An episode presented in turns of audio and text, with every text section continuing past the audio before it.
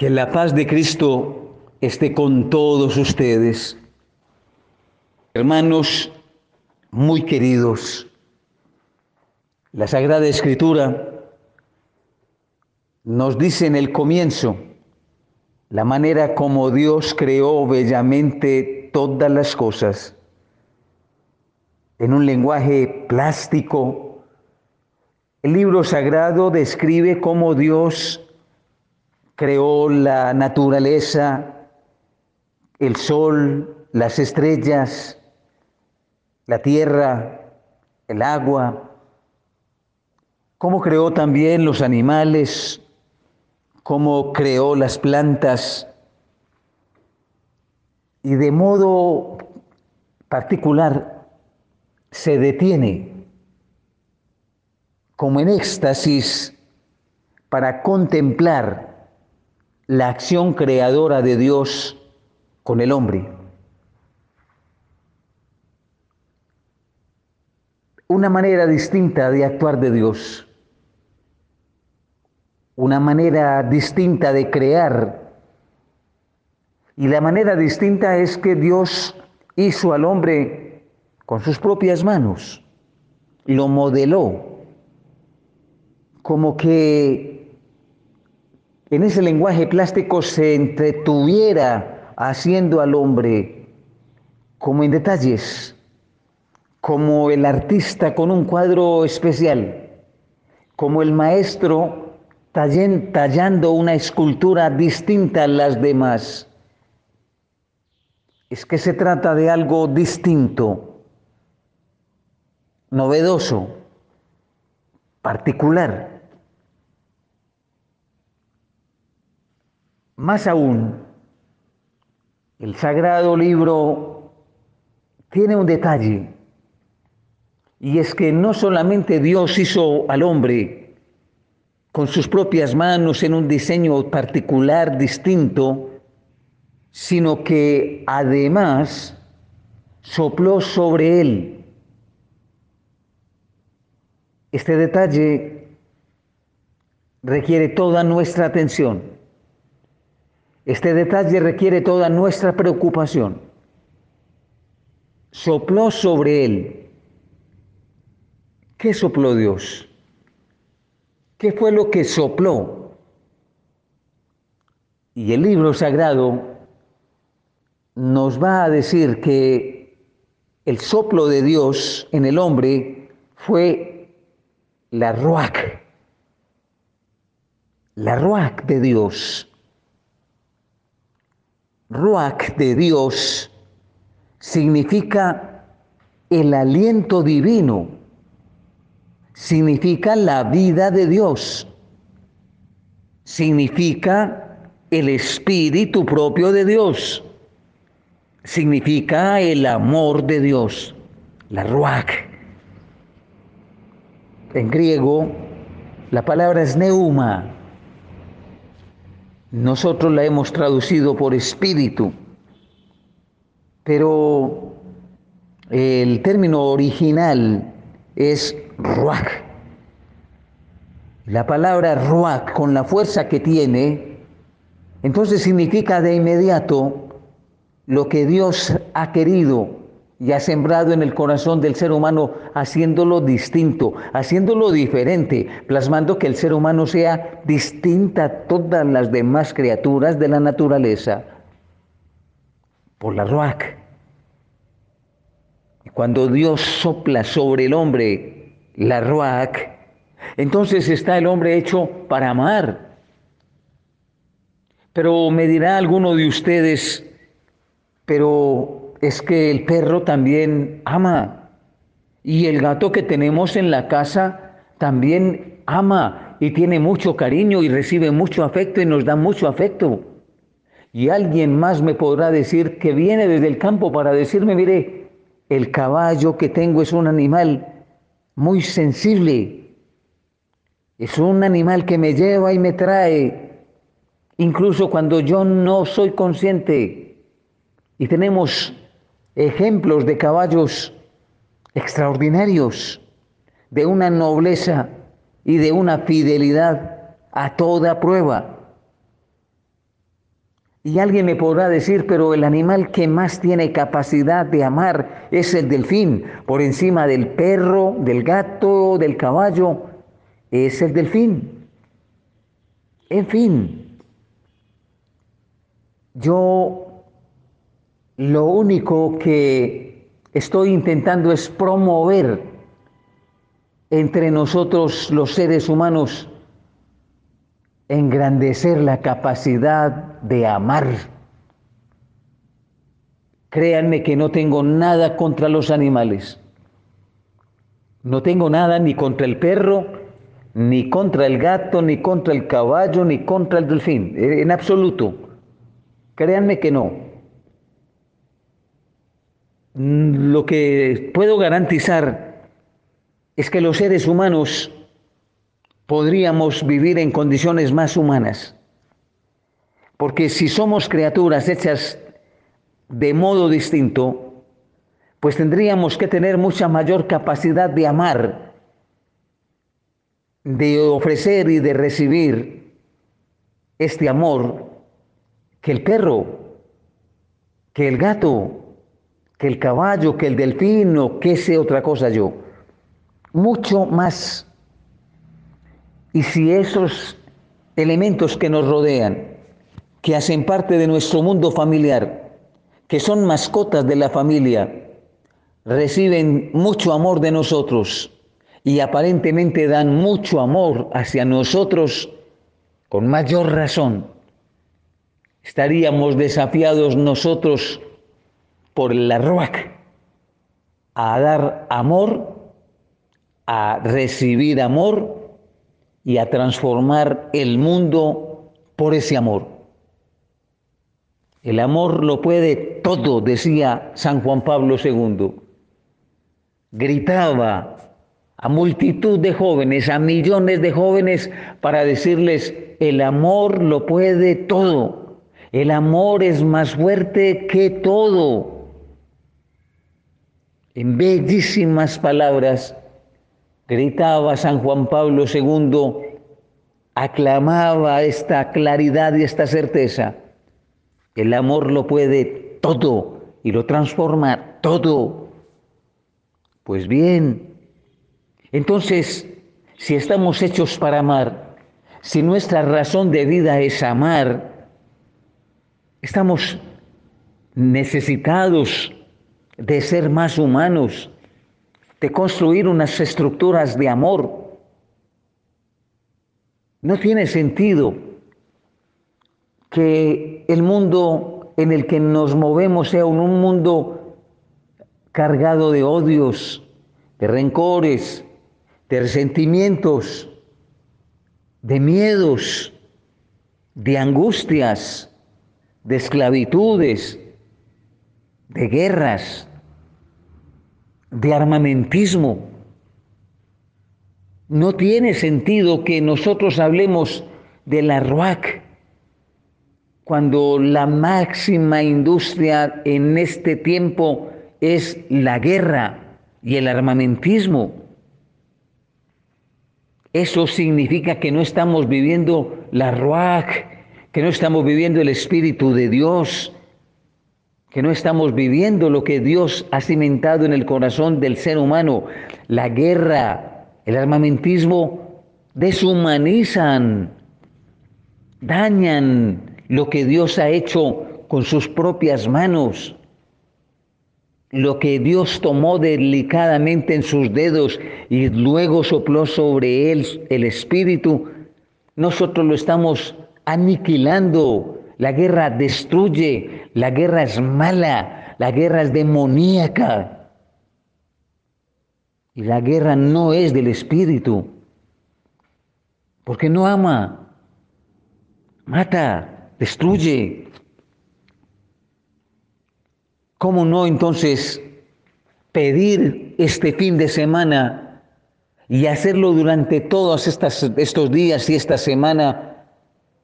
¿Cómo no pedir el Santo Espíritu de Dios que vuelva otra vez a nosotros esa celebración del Espíritu, el que el Señor envíe una vez más el Espíritu sobre nosotros para que nos renueve, nos haga criaturas nuevas y se renueve la faz de la tierra, para que tengamos hombres nuevos, una cultura nueva, una creación nueva, una manera de vida nueva. ¿Cómo no pedirle a Dios esto si lo necesitamos? Más aún, Jesús nos dice, pidan lo que realmente se necesita. Pidan. Es que ustedes no saben pedir. Es que ustedes hasta ahora lo que han pedido es cositas. Pero lo más importante, lo más urgente, y lo más necesario no lo hemos pedido. Lo que más necesita el ser humano es el Espíritu de Dios, la Ruach. Y si lo piden, no se les negará. Si lo piden, no se les será negado. Todo lo que pidan por el nombre mío, mi Padre se los dará. Dice Jesús. Pues bien, nos ha dicho que pidamos el Espíritu Santo. Es lo único que hay que pedir, es lo único que se necesita. Lo demás todo el Padre nos, la dará, nos lo da por añadidura, que lo hemos tenido. Pero el Espíritu hay que pedirlo. Pentecostés es la reunión de la asamblea, de la fiesta del Señor, de la comunidad, para suplicarle que venga el Espíritu, que renueve nuestros corazones, que transforme nuestra vida y que renueve la faz de la tierra hombres nuevos en un mundo nuevo para una cultura nueva. Eso es Pentecostés. Esa es la urgencia del Espíritu Santo. Ven Espíritu Santo, llena los corazones de los fieles, enciende en nosotros el fuego del amor, transforma la faz de la tierra. Ven Espíritu Santo. Siembra en nuestros corazones la garantía del amor. Elimina de nosotros todo odio y todo rencor con el que sea y contra quien sea. Ayúdanos a perdonar. Al fin y al cabo el perdón es un don del Espíritu Santo. Reciban el Espíritu Santo. A quienes les perdonen les quedan perdonados y a quienes se los retengan les quedan retenidos. Reciban el Espíritu Santo y los hijos de ustedes profetizarán. Dice la Escritura que todos serán profetas. Reciban el Espíritu Santo para que se lleve a cabo la construcción de familias nuevas, con hombres y mujeres nuevos, hechos en el amor, no en la discordia, no en la pelea, sino en lo que Dios no hace en nosotros y nos puede sembrar en el corazón. Amor. Tratándose entonces de la nobleza con la que fuimos hechos, de los rostros generosos y bondadosos de cada uno de nosotros, con mayor entusiasmo, con mayor fervor, recibiendo el Espíritu Santo será posible contar con unas personas completamente renovadas, porque lo que hace que hemos recibido el Espíritu Santo, la vida cambió totalmente, somos nuevos, nuevos, porque lo que hace que recibimos el Espíritu de Dios, entonces la vida de la familia es completamente diferente. Les cuento que una familia donde está el Espíritu del Señor, donde vive el Espíritu de Dios, es una familia de amor, de ternura, de buen trato. Que no importa que tengan perro o gato, lo que tengan, pero entre ellos, entre ellos se aman. Entre los que viven en la casa se aman. Que se vive distinto. Y lo mismo en el trabajo quien tiene el Espíritu Santo lleva una vida distinta. Es un testigo de Dios por el amor que da, porque es capaz de transformarlo todo, de renovarlo todo. Es que el amor cambia. En eso consiste el don del Espíritu. Mis hermanas y mis hermanos, deseo vivamente que cada uno de ustedes reciba la gracia del Señor reciba este regalo del Señor, reciba este don de Dios y en abundancia. Y que las vidas de ustedes se transformen, se renuevan. La familia, el trabajo, todo, al recibir el don del Espíritu Santo, sea nuevo desde hoy mismo. Amén. Algo está cayendo aquí. Fuerte sobre mí. Mis manos levantaré. Y su gloria tocaré. algo está cayendo.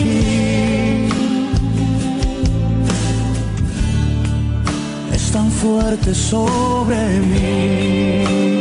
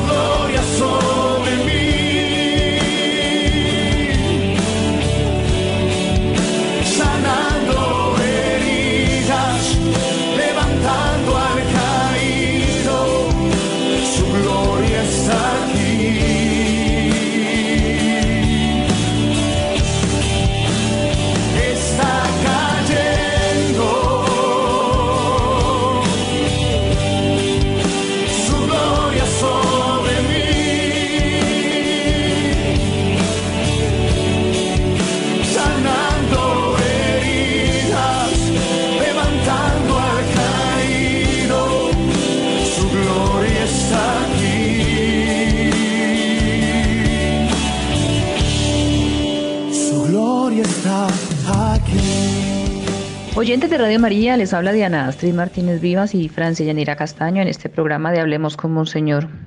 Le damos gracias a Dios por el don maravilloso de la vida que nos permite estar aquí en este programa y también porque nos permite disfrutar de nuestras familias, de nuestros seres queridos, de la amistad, de los amigos, de las personas que el Señor nos permite tener a nuestro lado, a quienes nos quieren, a quienes nosotros queremos. Dale gracias a Dios porque existe esta Radio María que nos permite comunicarnos con ustedes, que son nuestros oyentes asiduos, que son el motivo por el cual nosotras preparamos semana a semana temas especiales para que podamos conocer cada vez más de nuestra iglesia y reconocer la presencia de Cristo en cada uno de nosotros.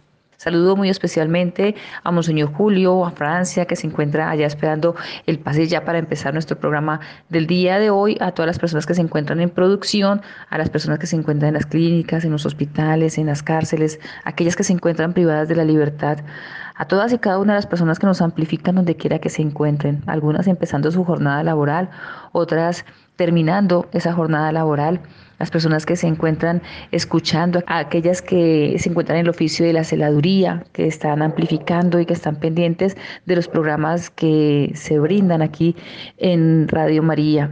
De verdad un saludo muy especial a todos y cada uno de ustedes que semana a semana nos amplifican, que están colaborando con Radio María para que este manto se siga extendiendo no solamente en nuestro país, sino también a nivel mundial. Saludo muy especial al Padre Germán y a todas las personas que se encargan de que esta Radio María siga siempre adelante, que no desfallezca y que el Señor a través del Espíritu Santo les ha confiado esta emisora para que se pueda ejercer la evangelización a todo lugar, a donde no llegan los misioneros o donde no llegamos los catequistas, pues Radio María llega. Entonces, darle gracias a Dios por todos y cada uno de ellos. Monseñor Julio nos ha hablado acerca de Pentecostés. Acabamos de pasar esa fiesta que cerró con broche de oro con esa fiesta tan maravillosa como es la de Pentecostés, el tiempo de Pascua. Ese tiempo que vivimos de formación, de conocimiento de los hechos de los apóstoles, de lo que vivían los apóstoles cuando ya no estaba Jesús con ellos, eh, lo que nosotros vivimos ahora, que es prácticamente lo que nos ha confiado el Señor, que es la iglesia, y es lo que nosotros hacemos diariamente. Orar, pedirle al Señor por cada uno de esos discípulos que ha dejado en su nombre y que nos traen a Jesús en el altar de cada Eucaristía, y también el el, el quehacer de nuestra iglesia que para todos nosotros es importante el que la podamos conocer. Este tiempo que se terminó con la Pascua, con la fiesta de Pentecostés, abre también un espacio grande para el tiempo ordinario. Retomamos y estamos en la octava semana del tiempo ordinario. Vamos a hablarles un poco acerca de este espacio que empezamos a vivir, un espacio bastante grande como lo es el tiempo ordinario. Pero antes de entrar en materia, quiero saludar a mi compañera Francia Llanera que se encuentra ya en la comunidad valenciana que siempre está pendiente, que deja y organiza sus cosas, su trabajo para poder, a pesar de los cambios de horario, para poder estar con nosotros y poder estar allí al pie del cañón, como decimos acá en Colombia, cuando se trata de materia de evangelización en cuanto a la catequesis. Francia, cómo te encuentras, cómo estás, cómo van las cosas, dándole la bienvenida a esta segunda temporada, como dicen hoy en día los jóvenes, la segunda temporada, pero es nuestro segundo bloque, el bloque más grande que vamos nosotros a vivir, que es el tiempo ordinario. Hola Diana, qué alegría estar nuevamente contigo en este espacio, con nuestros oyentes y con todo el equipo de Radio María para continuar esta obra de evangelización a través de los medios de comunicación, especialmente la radio y la internet. Y me uno a todos esos saludos que, que tú envías también con tanto cariño y en especial también para las personas de la, de la tercera edad, para las personas mayores que nos escuchan, que están pendientes de cada programa, de cada celebración. Sabemos que muchas personas de la tercera edad pues no pueden desplazarse con la misma facilidad que, que el resto de las personas, no tienen de pronto esa capacidad eh, de ir a una parroquia, de ir a una actividad, de estar en las charlas, de ir a, a las vigilias, bueno, en fin, pero a través de Radio María, pues siempre están conectados con la vida de la iglesia alimentando esa, esa vida espiritual, viviendo de esta forma todo lo que tiene que ver con, con, los sacramentos, con la iglesia, con la evangelización, escuchando las misas que se transmiten, sea en la radio, sea en la televisión, sea en la internet. Y pues para ellos un saludo muy especial porque son las personas que han hecho también mucho por nuestra iglesia y que ahora pues nos toca a nosotros hacer pues lo que nos corresponda hacer por ellos. Como tú decías Diana, pues estamos empezando el segundo momento del tiempo ordinario, el tiempo ordinario que es el, el tiempo más extenso dentro del año litúrgico y que está como dividido como en dos momentos, ¿no? O en dos bloques, como decías tú. Sí, vamos a empezar ya este segundo y que es el más, es el más largo y que es eh, un momento importante dentro de la iglesia porque eh, más allá de momentos mm, especiales o muy concretos, es como ver y sentir a Jesús en el pleno de, su misión, ¿no? En la plenitud de su misión, en su día a día, proclamando el, reino de Dios, haciendo sus milagros, haciendo las sanaciones, eh, siendo iglesia, construyendo esos primeros pilares de la iglesia y pues que no deja también de tener algunas fechas importantes que, ya las mencionaremos. El día de Pentecostés, en un aposento alto, el día de Pentecostés, en un aposento alto se reunieron los discípulos pidiendo Espíritu Santo, se reunieron los discípulos pidiendo Espíritu Santo. Y la Madre de Jesús que estaba entre los santos y la Madre de Jesús. Que estaba entre los santos, todos allí recibieron poder y Espíritu Santo, todos allí recibieron poder y Espíritu Santo y por eso, y si le alabas, y si le alabas, y si le alabas y si le alaba. Sí, Francia, como tú dices, es una bendición que nosotros podamos encontrarnos semana a semana en este programa Hablemos con Monseñor y poder eh, llevarle a todas las personas en una catequesis para que vayamos ampliando el conocimiento de nuestra iglesia. Ese es como el motor, las ganas de poder encontrarnos semana a semana que nos hacen estudiar, preparar tema que nos hacen formarnos y, el motivo son ellos, nuestros oyentes, los adultos mayores, las personas que se encuentran en las clínicas, a todos, a cada uno de ellos, donde el Señor permite que llegue un smartphone con unos audífonos que la persona pueda amplificar o simplemente un radio, allí está Radio María. Y eso es lo que nosotros nos motiva semana a semana a estar aquí en información y preparándonos para darles diferentes temas. Monseñor Julio nos ha hablado de Pentecostés, pero ya nosotros quisiéramos adentrarnos un poco más acerca de este tiempo, este segundo periodo que estamos iniciando, como es el tiempo ordinario, el tiempo ordinario más largo, más extenso. Recordemos que las semanas que comprenden el año litúrgico son 34 semanas y esas semanas son divididas en diferentes tiempos litúrgicos. Está el primer tiempo, que es el Adviento, luego viene el tiempo de eh, Navidad, después del tiempo de Navidad viene el tiempo ordinario, después del tiempo ordinario que solamente fueron siete semanitas previo a lo que continuó, que es el tiempo de Cuaresma, que es la preparación para la Pascua, que es el que estamos viviendo. Y retomamos ese primer periodo cortico que tuvimos del tiempo ordinario que fue en enero cuando iniciamos con el bautismo de Jesús, que terminó allí el tiempo de Navidad, empezó el tiempo ordinario y fueron solo siete semanas.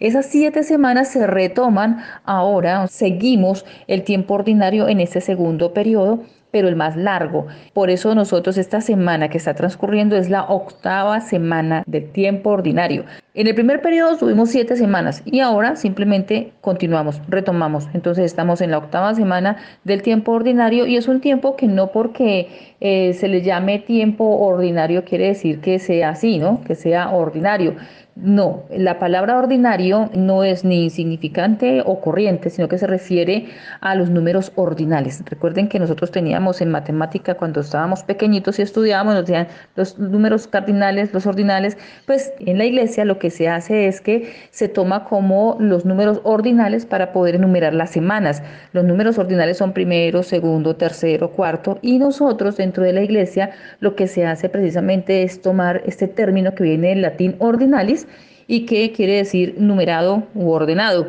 Y por eso nosotros tenemos este tiempo ordinario de una manera muy ordenada y por eso empezamos a llamarlo simplemente primera semana, segunda semana. Cada domingo, ya se lo hemos dicho a ustedes también, vamos simplemente a hacer un recorderis, cada domingo se cambia de semana. Por ejemplo, este domingo que fue Pentecostés, ahí cambiamos la semana, retomamos la octava semana del tiempo ordinario. Ya el próximo domingo será la novena semana del tiempo ordinario y así hasta que lleguemos al tiempo fuerte o ya terminamos el ciclo del litúrgico porque empezaría con la fiesta de Cristo Rey, empieza otra vez el tiempo del Adviento. Entonces, son 34 semanas. De esas 34 semanas vamos a vivir 26 en este segundo periodo, porque ya vivimos las anteriores, ¿sí? Las ocho semanas anteriores ya las vivimos, entonces nos faltan vivir estas otras 26 semanas, que es lo que vamos a explicar. Y como bien decía Francia, tenemos fiestas importantes que viviremos durante este tiempo y lo que sabemos y lo que les hemos contado a todos ustedes es que lo primerito que vamos a ver es el cambio del ornamento de los sacerdotes. Ya no va a ser blanco, sino que va a ser verde, a excepción de las solemnidades o de las fiestas que tenemos de los apóstoles o de los mártires, que obviamente su ornamento cambiaría el de sacerdote a rojo o a blanco, depende de la solemnidad que se esté celebrando en ese día litúrgico. Algo muy importante y es que también vamos a hablar un poquitico acerca de qué lecturas vamos a escuchar en la semana y para que podamos como ah, darnos cuenta de por qué la iglesia es tan ordenada y permite que nosotros después de cinco años que vayamos a Eucaristía seguido, vamos a haber leído la Biblia, que ya lo hemos dicho durante mucho tiempo también, y por eso nosotros tenemos que tratar de entender un poquitico esa parte litúrgica dentro de la iglesia, para no confundirnos la idea es que dentro de esta catequesis podamos entender y tengamos un poquitico más claro qué es lo que vamos a vivir en ese tiempo, que no por ser el tiempo ordinario sea un tiempo insignificante o corriente, sino que es un tiempo donde se nos va a permitir conocer la experiencia discipular de Jesús, donde vamos a encontrarlo mucho más cercano, donde vamos a encontrar esa formación que Jesús realizó con sus discípulos, qué es lo que hace con cada uno de nosotros cada vez que nosotros leemos la palabra. El tiempo ordinario pues nos deja una gran enseñanza a todos, porque por lo general eh, pues es más atractivo para, para, nosotros vivir momentos especiales, celebraciones mm, extraordinarias, vivir tiempos como de, de relevancia, de celebraciones como más, más vivas. Y por lo general, cuando nosotros normalmente hablamos de lo ordinario, pues no tiene como tanto atractivo. Sin embargo, eh, la vivencia del tiempo ordinario dentro de la iglesia, pues nos deja a nosotros una, una buena enseñanza de que en lo ordinario también podemos encontrar a Dios que en lo ordinario también está el Señor y que en lo, mm, que en lo ordinario también nosotros podemos mm, seguir adelante, ser felices, seguir con nuestros proyectos, eh, ponerle el mismo ánimo, el mismo entusiasmo, vivir cada día, cada momento como si fuera algo realmente especial porque de hecho lo es. El tiempo ordinario tiene su gracia particular porque es el momento de pedir a Dios y de buscar como esa ilusión que debe tener nuestra vida, ¿no? Miremos cómo en el tiempo ordinario vemos a un Cristo que ya es muy maduro, a un Cristo que ya es responsable de una misión que le ha encomendado su Padre. Y por eso le vemos crecer en la edad y crecer en sabiduría, crecer en gracia delante de Dios, su Padre y delante de los hombres. Le vemos ir, venir, desvivirse por cumplir la voluntad de su Padre, brindarse a los hombres, darse, donarse. Y así también, pues nosotros en el tiempo ordinario debemos buscar como ese crecimiento y como ese, esa maduración de nuestra fe. Vivirlo como un tiempo de esperanza, como un tiempo de amor, vivirlo siempre cumpliendo la voluntad de Dios. Esa es como la, gracia que nosotros debemos siempre encontrar durante este tiempo, que dura eh, unas 33 semanas, a veces 34, y que es el tiempo más antiguo que tenemos dentro de, nuestra, de nuestro orden, de nuestra organización dentro de la iglesia, ¿no?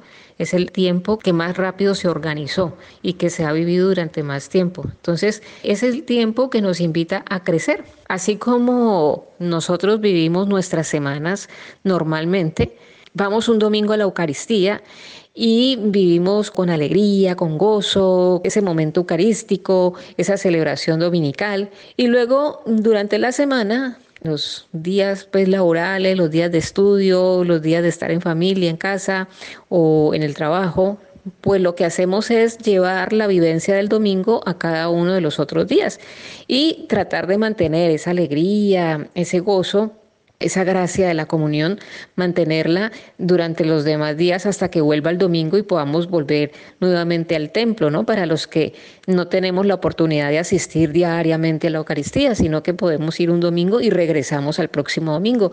Entonces, es también lo que nos pasa durante los tiempos litúrgicos del año, ¿no? Vivimos algunos acontecimientos especiales, pero en un momento dado, pues retornamos a la normalidad y dentro de esa normalidad, pues eh, también vienen otros momentos, como son algunas celebraciones. Nosotros hemos arrancado hace poquito, eh, el pasado lunes hemos arrancado con este tiempo ordinario que es ya la octava semana y eh, hemos tenido ya eh, la visitación de la bienaventurada Virgen María.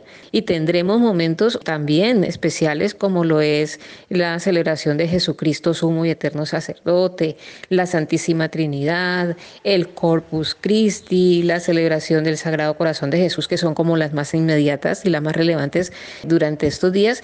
Y de ahí en adelante una cantidad de fiestas y de celebraciones que también tienen su realce, también tienen su importancia, pero que están dentro del tiempo ordinario, que es el tiempo, nuestro tiempo normal de vivir como iglesia, ¿sí? nuestro tiempo normal de llevar la vivencia de Jesucristo a todos nuestros ámbitos, al matrimonio, a la juventud, al trabajo, a los sitios de estudio, a los sitios donde normalmente desenvolvemos nuestra vida y donde tenemos que transmitir esa vivencia del Señor, esa, esa alegría y ese gozo que nosotros sentimos en cada una de las celebraciones que hacemos como iglesia tratar de mantenerla y de vivirla durante los demás días, ¿no? Que las cosas de la iglesia no se nos vuelvan una rutina, que las vivamos con ese amor y ese entusiasmo y ese ánimo de saber de que es Jesucristo vivo todos los días,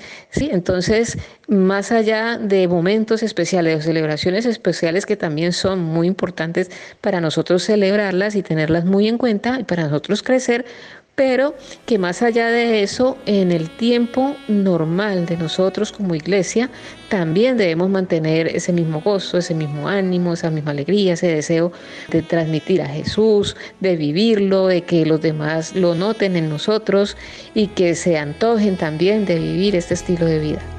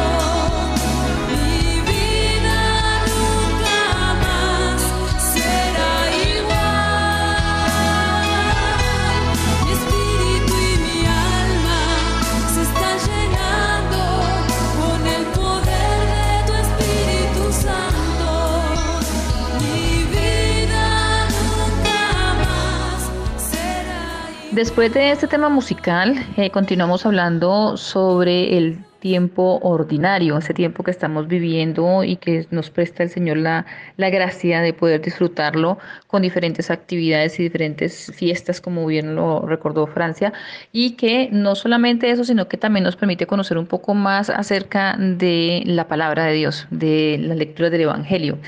Dentro de la iglesia, recordemos que tenemos unos ciclos, que son los ciclos A, B y C, y que estamos en el ciclo A, que se lee el Evangelio según San Mateo. El ciclo B se lee el Evangelio según San Marcos y el ciclo C se lee el Evangelio según San Lucas. Estas lecturas de los ciclos A, B y C se leen el domingo.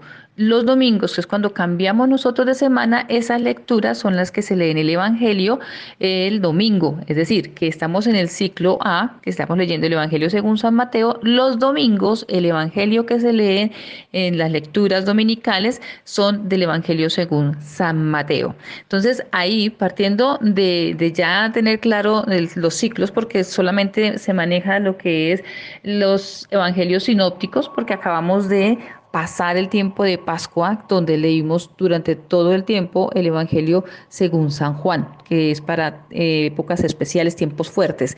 Y los Evangelios sinópticos, pues son para el tiempo ordinario prácticamente, y por eso nosotros tenemos en este momento el, ciclo A, que es el Evangelio según San Mateo. ¿Por qué les hago como ese recorderis de estos ciclos A, B y C?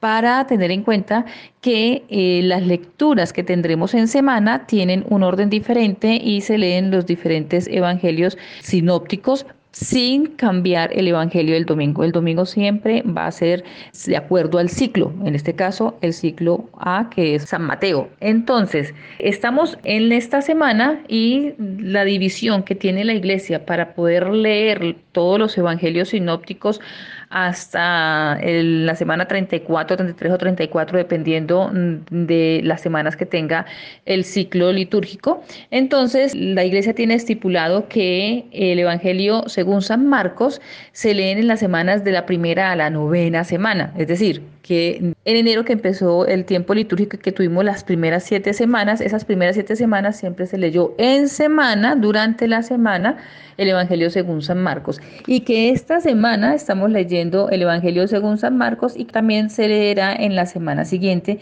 que es hasta la novena semana, se lee el Evangelio según San Marcos. Ya después de, eh, de la novena semana, es decir, de la semana décima a la vigésimo primera, o sea, la 21, se leerá el Evangelio según San Mateo. En semana, ¿sí? Lo leeremos el Evangelio según San Mateo. Y ya el Evangelio según San Lucas se leerá en las semanas 22 hasta la 34. Entonces es la distribución que tiene litúrgicamente la iglesia para nosotros poder tener la lectura de eh, los evangelios sinópticos durante el año para que nosotros nos vamos dando cuenta el orden que tiene la liturgia y cómo se organiza de tal manera que podamos nosotros tener esa lectura de toda la Biblia durante todo el año. Por eso ahí viene la respuesta de muchas personas que en su ignorancia dicen que no van a misa porque siempre es lo mismo. Nunca es lo mismo, siempre tendremos unas lecturas que van siendo organizadas y de una manera diferente para poder nosotros tener ese conocimiento amplio de la experiencia de Jesús, de esa experiencia de ese tiempo que él vivió como maestro formando a los discípulos y enseñándolos, enseñándonos a todos y cada uno de nosotros lo que debemos tener, de lo que debemos adquirir y lo que debemos nosotros conocer para poder eh, entrar al reino de Dios. Estas semanas del tiempo ordinario que nosotros vamos a vivir terminan el día 2 de diciembre. Recordemos que el tiempo ordinario eh, concluye con la solemnidad de la fiesta de Cristo Rey. Esa fiesta sería el 26 de noviembre y esa sería para nosotros la semana 34, que termina con el sábado 2 de diciembre, que son las vísperas, para iniciar el adviento que se iniciaría el día 3 de diciembre. O sea que nosotros tendremos muchos tiempitos de aquí hasta el 2 de diciembre para vivir de una experiencia de esperanza, que es el tiempo ordinario, que es donde los sacerdotes tienen su ornamento verde y que eh, empezaremos nosotros a vivir eh, ese, esa esperanza que el Señor a nosotros nos da a través de las lecturas, no solamente del Evangelio, sino las lecturas del Antiguo Testamento y el Salmo. Que podamos nosotros entender un poco más la liturgia es lo que nosotras tratamos de esmerarnos en nuestras catequesis para que podamos ir a la Eucaristía e ir entendiendo lo que estamos viviendo. Porque a veces dicen las personas también que es que se repite, ay, es que el Evangelio del domingo se repitió con el Evangelio en semana? Precisamente por eso, porque recuerden que como estamos en el ciclo A, estamos leyendo a Mateo en los domingos, pero si estamos en esta semana se lee a Marcos, que si coincidencialmente estamos eh, leyendo la misma experiencia de San Mateo, vamos a encontrar el Evangelio narrado desde la experiencia de Marcos, diferente a la de Mateo. Recuerden que tenemos sucesos y hechos importantes que marcaron la vida de Jesús narrados por los diferentes evangelistas feministas un mismo hecho narrado por Marcos, un mismo hecho narrado por Mateo y por Lucas. Entonces son ópticas diferentes, pero es un mismo hecho. No quiere decir que se repita, sino que vamos a ir ampliando el conocimiento de ese hecho, que es lo que de pronto nos narra con más eh, profundidad Mateo, que nos explica mejor de las cosas, o como de una manera contundente nos narra Marcos, el Evangelio según San Marcos. Entonces, aquí queremos nosotros como que eh, dentro de la parte litúrgica podamos entender un poquitico más acerca de estas lecturas que tenemos dentro de la Iglesia Católica.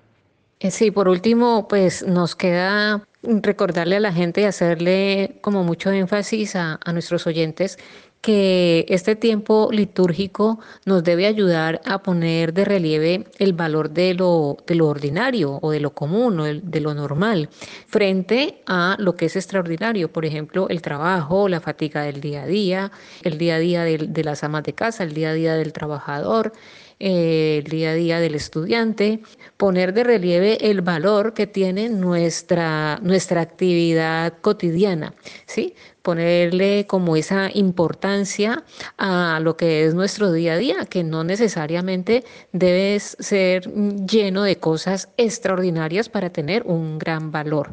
Eso significa darle como ese relieve, esa importancia a nuestro diario vivir, a nuestra cotidianidad. En definitiva, se trata es de que nuestra fe eche raíces, se, fundamente bien, haya como un arraigo de, de nuestra fe en la vida ordinaria, es decir, llevar nuestra fe a todos los aspectos de nuestra vida, de asumir que la santificación que estamos invitados todos, se produce es en el día a día en los, en los ires y venires, en las caídas y en, la, en levantarse. Y por eso no solo pues, es importante lo extraordinario, como para nosotros dentro de, de nuestros hábitos, vivir el domingo de una forma y vivir los otros seis días de, de otra forma. No tendría sentido, ¿no? Sí, esa alegría y ese gozo del domingo, traspasarlo al resto de los otros días, pues como lo decíamos ahora. Y es lo mismo durante el año, ¿no? Que eso que vivimos en los momentos especiales, pues lo sepamos mantener y acrecentar en los momentos que son cotidianos o ordinarios en nuestra vida. Esa es como la invitación que nos hace este, este tiempo ordinario de la iglesia. Sí, en casa tenemos la mesa del comedor, tenemos la mesa de domingo, la mesa de fiesta, la mesa de la cocina, y, pero tenemos, es decir, que todos los espacios de nuestra vida eh, nosotros podamos llenarlos de ese color verde que nos habla de juventud, que nos habla de esperanza, que nos habla de, una vida nueva, que nos habla como de esa alegría en Cristo. Sí, el tiempo ordinario pues está empezando su segunda etapa. En este año 2023 estamos ya empezando ese segundo bloque del tiempo ordinario y vemos que son 33 o 34 semanas de 52 que tiene el año, pues es una gran cantidad, es una gran mayoría del tiempo del año en el que nos vamos a encontrar en este tiempo litúrgico. Y por eso mm, todas nuestras vivencias, nuestro día a día, en nuestras relaciones humanas que entablamos a lo largo de las semanas y de los años, puede estar impregnada de nuestra vivencia y nuestra experiencia de Jesús. Esa es como la invitación que nosotros queremos hacerles desde aquí, desde Hablemos como Señor y a través de Radio María, para que sepamos vivir a Jesús vivir como iglesia a tiempo y a destiempo, como nos dice eh, la palabra de Dios. Con eso nos despedimos en esta ocasión, nos dejamos con Monseñor Julio Hernando, que como siempre pues despide nuestro espacio y nos deja con su bendición.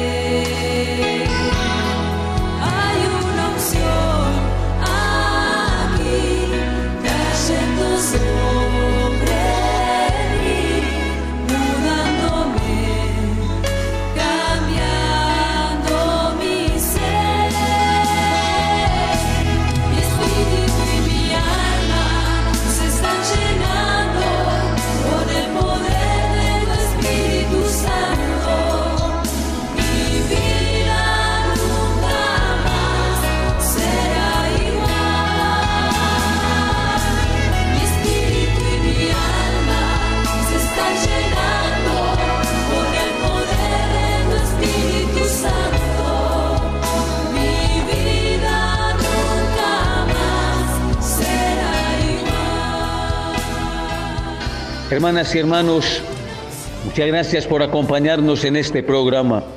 Doy gracias a Dios por ustedes. Le ruego al Señor nos dé la gracia de encontrarnos la próxima semana, aquí mismo.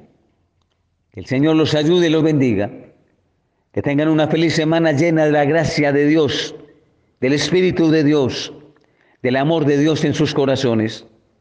Déjense transformar por el Espíritu. Que venga el Espíritu Santo y que nos renueve, que transforme nuestros corazones y la paz de la tierra y que nos bendiga a todos en el nombre del Padre y del Hijo y del Espíritu Santo. Amén.